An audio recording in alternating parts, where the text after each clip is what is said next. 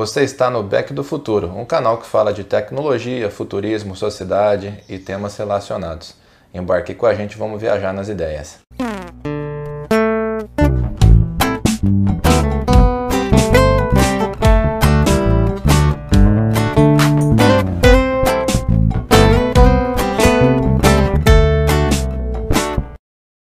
Então essa pauta é sobre espiritualidade e liturgia pensando no futuro, né, e no que a gente tem hoje e no que está se desenvolvendo. Os dois artigos que a gente utilizou como base para essa discussão estão aqui embaixo. Né? Um, ele disserta sobre é, padres ou líderes religiosos né, é, robóticos e, e, o gadget, né, que o acessório que é utilizado hoje para fazer a função que o terço faz hoje na contagem, né, é, que os católicos no geral fazem. Mas isso é só como base, a gente vai aplicar a todos os tipos de religião, né? Como seria aplicado esse futurismo nesse contexto. Então, para iniciar, a gente falar sobre a proposta de ter um líder né, que, que faça isso, que seja robô e que tenha, quer queira ou não, se ele possa ter acesso aos seus dados, sei lá, talvez de mídias ou de conversas e tal, com esse tipo de informação, o que, que ele poderia fazer e qual que seria até que, que grau de influência ele poderia ter no discurso, na forma de falar, tom de voz e como é que ele, ele se utilizaria disso, ou se ele seria uma ferramenta para soltar certos tipos de corinhos, né, ou fazer certos tipos de leituras que são automatizadas. Ou a gente vai querer entregar na mão dele uma função que é puramente humana, né, que é a experiência humana de um líder. Um líder que é humano, ele entende muitas vezes os sofrimentos de, de, de quem está falando, ou o ouvido ali vai entender de uma certa forma as, alguns problemas que eles passaram ali é, que algumas vezes os psicólogos fazem também, né? Que é sentir o outro lado e saber como é que lidar com aquele sentimento, né? Com certeza. É, mas é até difícil de pensar, né? Relacionamento espiritual que é, é uma... A gente acredita, né? Seja 100% humano, você depende de, de sentimento, de, de, de sensações, né? Independente da, da, da, fé que a pessoa tem, a gente ouve, né? Todo mundo falar de, de experiências únicas, né? Imagina como seria estranho, né, pelo menos para nós, ter uma autoridade eclesiástica aí que seja um algo programado, um robô, por mais que não seja simplesmente programado, talvez até tenha maneira de pensar por si só, né? A gente já, já vem falando que talvez isso não está longe de ser possível, né? Seria muito curioso de ver, né? Talvez para nós seja o fim do mundo, mas não para as gerações que vão estar tá nascendo em meio, né? Vão estar acostumadas a estar tá interagindo com com a máquina o tempo todo, né? Sim, e a dificuldade que a gente também pode sentir em relação a isso, né? Do, então, talvez uma geração mais nova, é não saber discernir e entender que a máquina ali pode estar utilizando informações dela para colocar um tom de voz por, por trás, né? Uma, uma, construção do que, do que pode ser uma experiência humana de espiritualidade. A gente sabe assim que tem é, N exemplos né, de é, linhas religiosas que seguem exemplos sociais, exemplos de ajuda ao próximo, que é muito importante. Mas a gente já sabe que tem algumas delas que se utilizam de certos aspectos, né, para se criar uma emoção coletiva, né, que colocam música ao fundo, é, colocam é, talvez uma impostação de voz mais direcionada para contrição. Então imagina isso você automatizar isso para um robô e colocar isso numa escala de multidão, né? Seria algo complicado, né? Você querer é, manipular a, a, emoção humana de acordo com, com o contexto que você esteja, né? E de uma forma massificada, um poder em cima de uma máquina que torna isso é, padronizado e não tenha problemas, sei lá, não seja um humano que tenha um problema no meio do caminho ou tenha dor de cabeça e tal, ele vai conseguir atender dessa mesma forma sempre. Não só padroniza, mas um, um mecanismo que reconhece padrões, aprende padrões, né? Fica muito mais fácil de, de, de, de, ter um certo tipo de controle de ambiente, né? Igual, igual você mesmo falou, né? O, o ser humano ali tá, é suscetível a estar tá distraído, a não estar tá bem, não estar tá 100% bem, mas esse maquinário ali teria condições de fazer uma leitura perfeita do ambiente ou até de um ser humano. E não só isso, né? Se for sincronizado, né? Como a gente, a gente vem falando que os dados, as informações estão se concentrando né, em, em ambientes digitais. Imagina um, esse tipo de, de robô padre ou pastor ou reverendo, ou seja o que for, ele consiga concentrar informações. E imagina você vai lá, vai, vai conversar, vai bater um papo, vai se confessar. E o robô sabe se o que, o que, você está falando é verdade ou não. E aquela famosa, aquela famosa foto no boteco. Ele falou assim: você foi no boteco, né? Tem que, se for católico, tem que rezar 10 Ave Maria. Aí é complicado, né? Ele sabe tudo que você fez, só acessando ali, ou saber das brigas, ter acesso à conversa. É uma coisa que é complicada para a gente chegar né, nesse meio. Não, com certeza, né? Às vezes você falou da penitência, né? De, de, de pagar ali com uma reza ou outra. Se entrar em vigor mesmo aquele dispositivo que você falou, né? Que é um rosário digital, né? Um terço digital. Ele pode ser sincronizado com essa ferramenta e saber se você rezou ou não, se você fez lá o, a lição de casa, né? O engraçado é que esse dispositivo, ele, ele tem ativação, a menina estava dando exemplo, depois vocês podem ler aí embaixo. E que apresentou para a mãe dela, tá? ela não gostou do dispositivo, porque para ativar ele você tem que fazer o, símbolo da cruz. E ela fez uma, duas vezes e não funcionou. E para você saber se você está passando de um texto para o outro, ou como ele funciona, né, a forma, você tem que chacoalhar ele umas duas vezes, né? E se não chacoalhar direito, ele não vai. Aí o que acontece? A mensagem vai lá para o padre, ou vai para o padre robótico. Aí assim, você não rezou essa semana, né? Você tá cheio de pecado aí, vai pro confessionário. Aí do confessionário você vai pra casa, chacoalha de novo, não dá certo. Se... E fica no 5 infidável do negócio. Se o fiel tiver Parkinson, vai pular. É, não brinca com isso.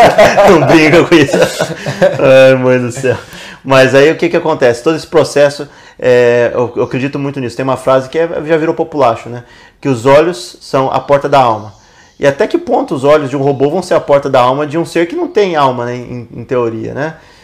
É, a gente tem, tem alma, a gente olha e enxerga o, o no, no, outro humano, a gente se enxerga e enxerga Deus. Porque Deus está presente na gente, mesmo com as nossas falhas, né, no geral. Então, se você enxergar as portas da alma de um robô, ele vai conseguir entender e vai conseguir, a gente vai conseguir interagir mesmo com, para quem acredita em Deus, né, vai conseguir entender o que, que uma consciência superior é, pensa em relação a gente, ou a gente vai sentir a presença de, um, de, um, de uma entidade acima da gente é, da mesma forma, é difícil né, a gente chegar nisso e colocar isso numa máquina.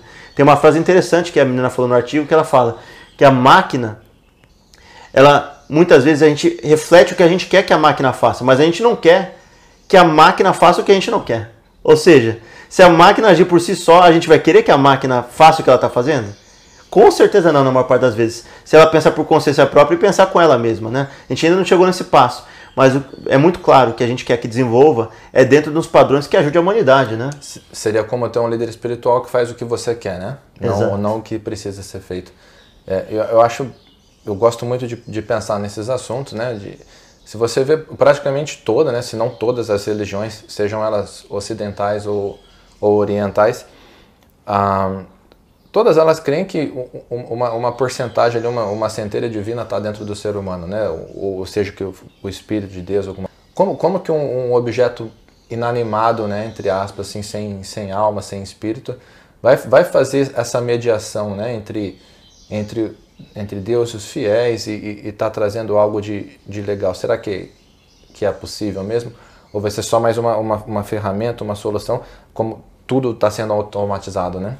Sim. E aqui ele dá outros exemplos também, né, a menina no artigo.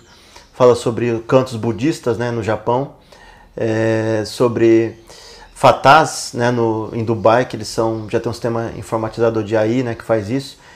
E estava conversando com um amigo meu né, sobre a questão do, do, judaísmo, né, também se ele puder cantar as canções que são já previamente estabelecidas e já são decoradas, né, é, nesse caso seria um instrumento para se utilizar no processo litúrgico. Agora, é, ele não seria a figura principal, ele não substituiria o líder principal, né? Agora, tem até certos níveis do que a gente poderia utilizar né, dentro de um, de um rito, né, ou de uma liturgia, e também existe a forma de a gente colocar ele como o centro, né, ou por trás de um púlpito, ou por trás, ou no, no meio de, um, de, uma reunião, de um agregado, de uma roda, né, que controle todo aquele processo, né, e, e seja de, for, de forma artificial, para conseguir manipular as pessoas para chegar num fim último.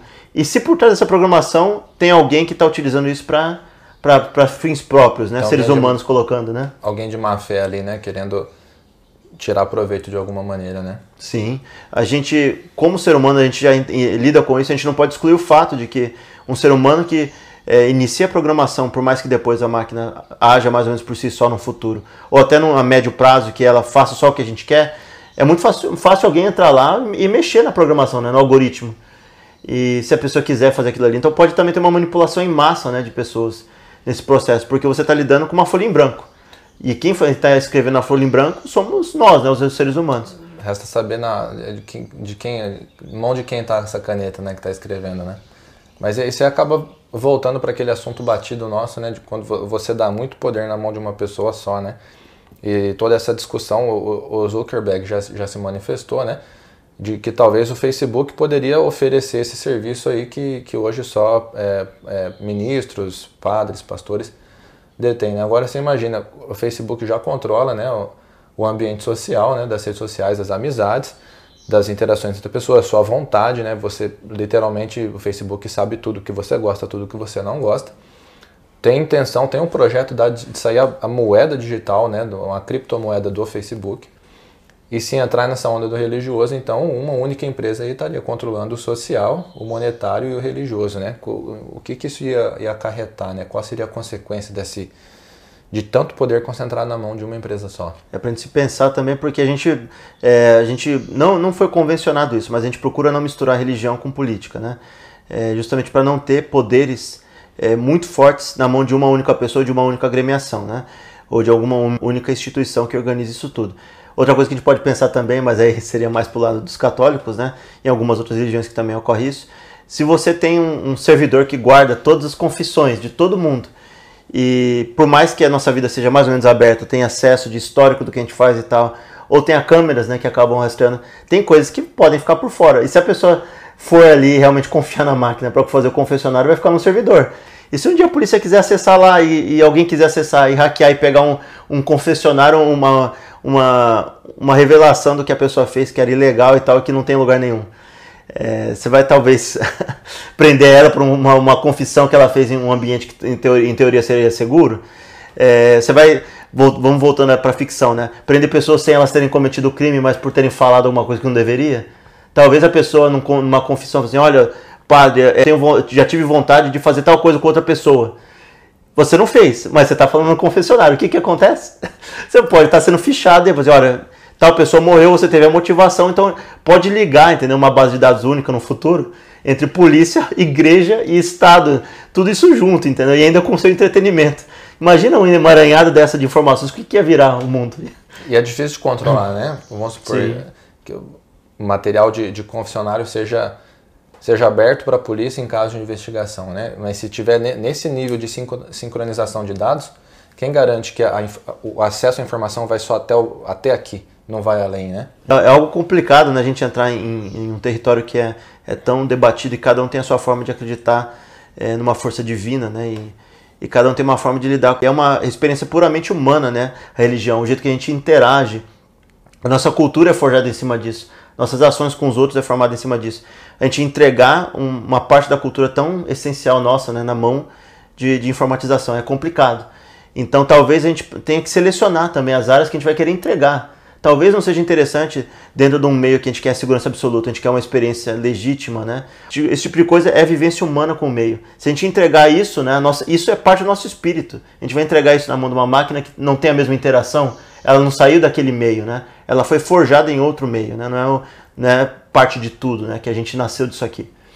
Então esse foi mais um Back do Futuro. Então se você gostou do conteúdo, se inscreve e dá um tapa no sininho. Em relação a comentários, sugestão de tópicos novos, ou até esses mesmos tópicos que a gente teve e se você quiser que a gente aprofunde mais, só pôr nos comentários embaixo.